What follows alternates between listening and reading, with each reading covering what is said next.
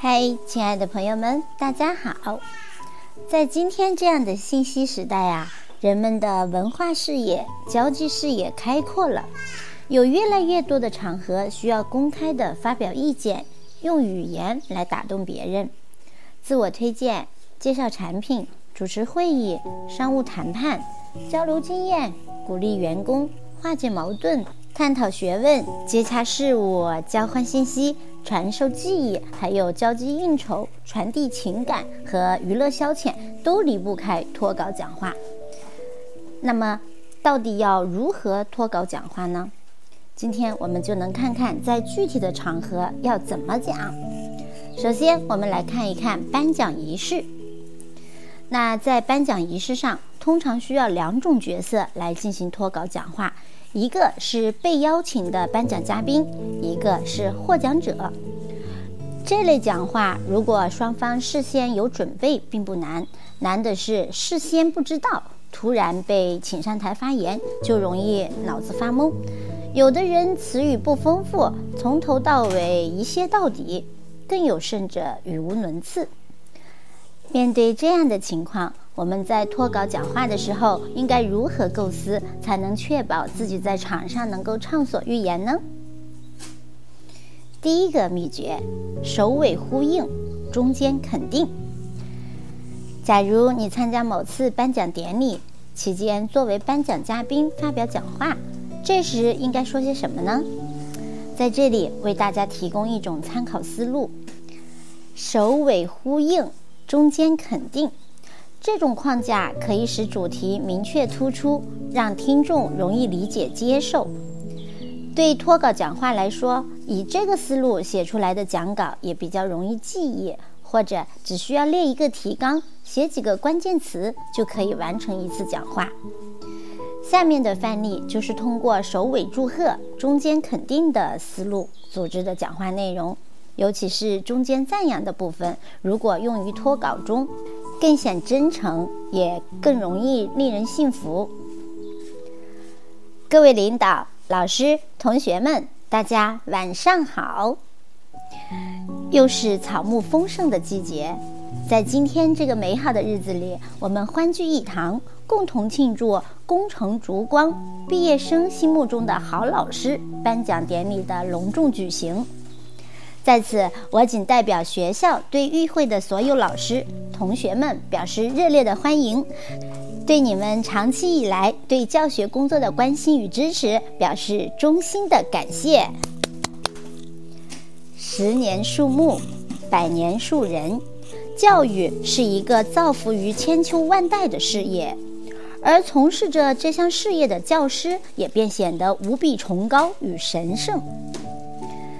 美国作家梅尔维尔在名著《白鲸》中有这样一句话：“讲台从来就居于人间之首，其余的一切都尾随其后。”的确如此，社会的发展、人类的进步都离不开教育，因而教育事业在漫长的发展历程中，总是追寻更好、更有效的传道授业方式。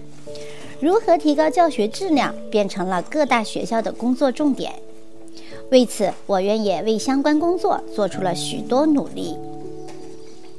为了增强师生沟通，提高教师教学积极性和同学的学习热情，及将我院尊师重教的优良传统发扬光大，我们借助大学生评教委员会这个平台，本着“我手写我心，我心选我爱”的原则。举办了这次评选活动，借以表彰深受广大毕业生欢迎的部分老师。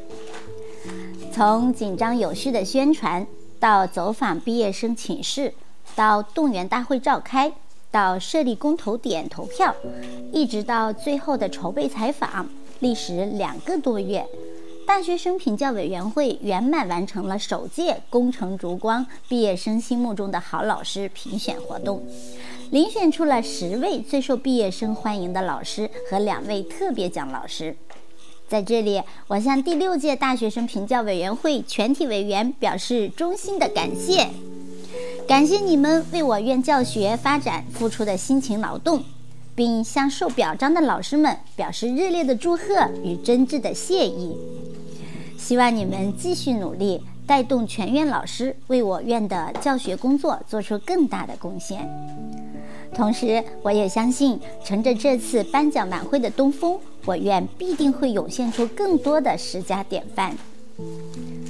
我希望在我院全体师生的共同努力下，我院的教风、学风建设可以更上一层楼。最后，预祝此次颁奖典礼取得圆满成功，祝老师们工作顺利，同学们学业有成，身体健康，万事如意。谢谢大家。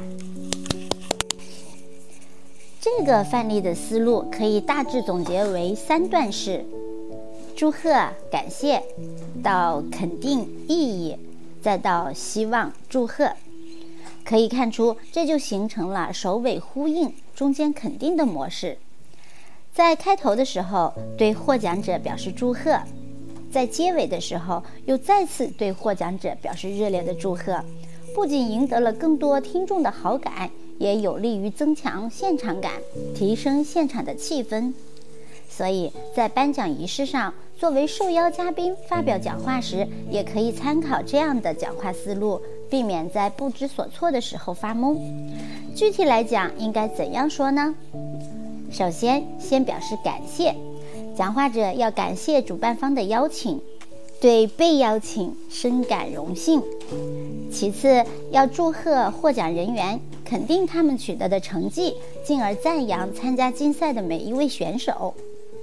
最后提出希望和祝福，不管是获奖还是没有获奖的人，都希望他们再接再厉，秉持着不抛弃、不放弃的原则，继续为这项事业做出努力奋斗。大家看，这样的模式是不是就非常的切合当时的情境呢？也容易引起观众的共鸣呢？好，那我们接下来再来看一下结合自身表情达意的方法。在颁奖仪式上，一般获奖者都要发表获奖感言，不仅需要脱稿，有时还需要即兴发挥。在这样的情况下，许多人往往因为太激动和紧张，脑中就会出现空白，不知道自己应该说什么，只是在那里一直感谢这个，感谢那个。讲话的内容既不生动，也没有意义，所以为了避免上述情况的发生，我们就需要结合自身实际，讲述一些能够表达内心真实感受的话语。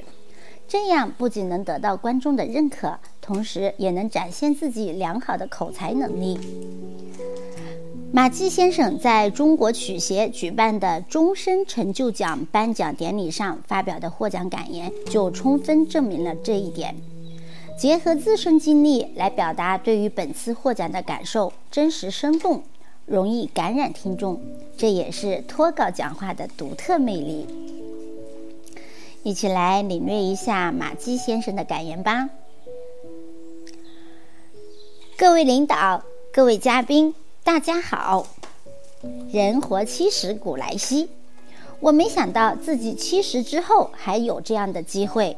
能在这里接受大家的祝贺，接受对我的鼓励，我要感谢国家，感谢曲协给我的荣誉。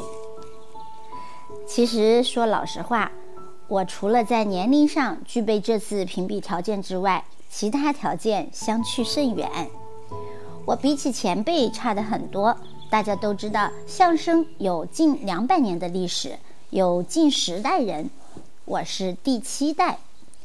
我前边六代前辈过着清贫的生活，他们没有接受过大奖，没有接受过这种鼓励，他们没有鲜花簇拥着，没有掌声鼓励着，但他们情愿把一生的精力都投入到地头上、茶馆里和小剧场上，因此没有他们就没有相声的今天。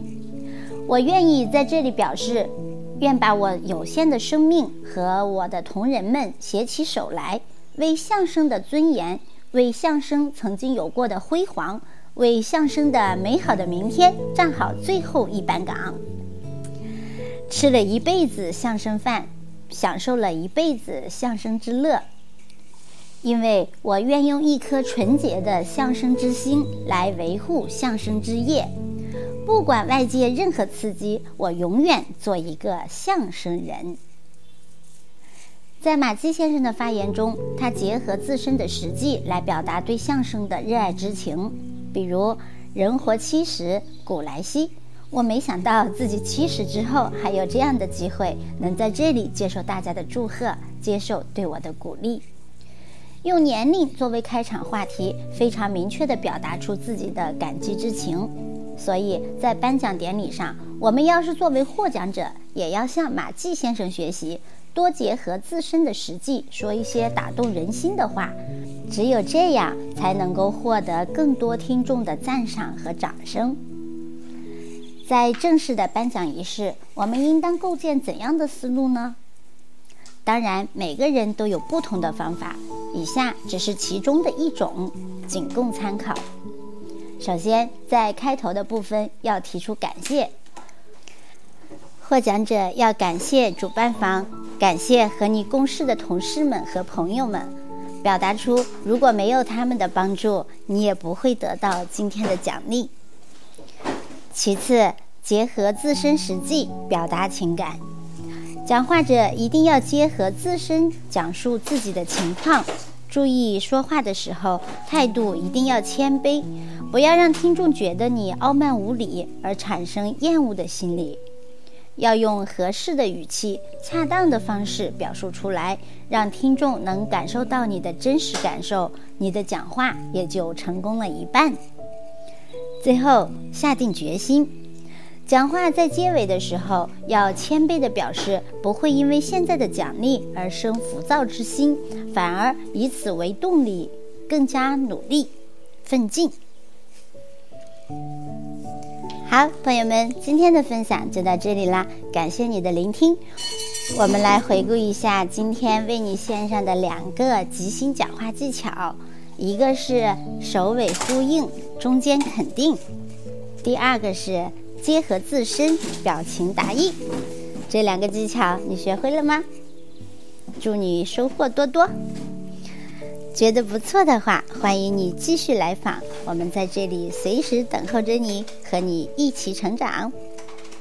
拜拜。